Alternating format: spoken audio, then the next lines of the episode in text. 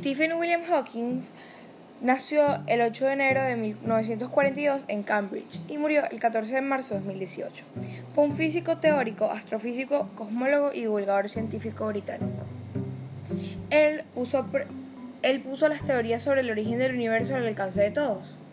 Hawking fue uno de los científicos más populares desde Albert Einstein, no solo por sus descubrimientos y teorías, sino también por sus circunstancias de la vida. Cuando tenía 21 años comenzó a notar que sus movimientos eran cada vez más torpes y se le diagnosticó un tipo de esclerosis lateral amiotrófica. Los médicos le dieron entre 2 y 3 años de esperanza de vida como máximo, pero el británico desafió los pronósticos y siguió haciendo la ciencia durante más de 5 décadas. Aunque la enfermedad fue paralizándolo lentamente, pudo seguir trabajando con sus teorías y seguir, y seguir difundiéndolas, además de participar en foros y expresar su opinión sobre los últimos avances de la ciencia.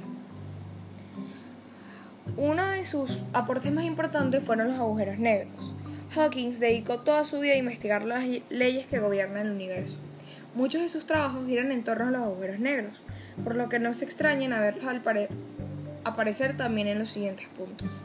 Un agujero negro es una región del espacio en una cantidad de masa concentrada tan grande que no existe posibilidad de algún objeto cercano escape a su atracción gravitacional. La idea de los agujeros negros es muy anterior a Hawking.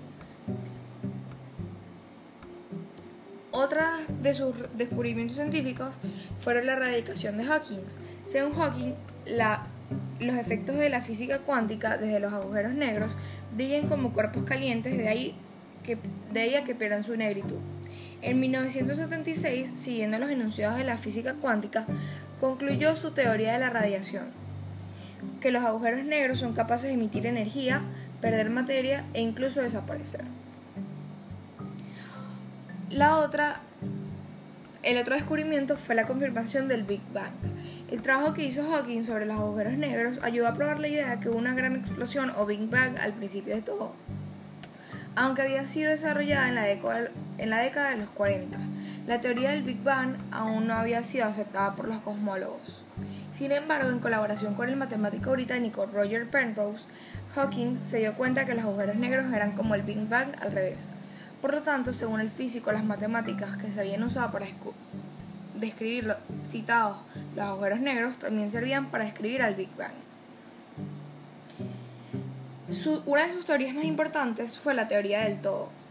Fue quizás su teoría del todo que sugiere que el universo evoluciona según las leyes bien definidas, lo que atrajo mayor atención. Este conjunto de leyes puede darnos las respuestas a preguntas como lo fue el origen del universo, hacia dónde va y si tendrá un final. Y de ser así, ¿cómo terminará? Si encontramos las respuestas a esas preguntas, entonces conoceremos la mente de Dios, prometió.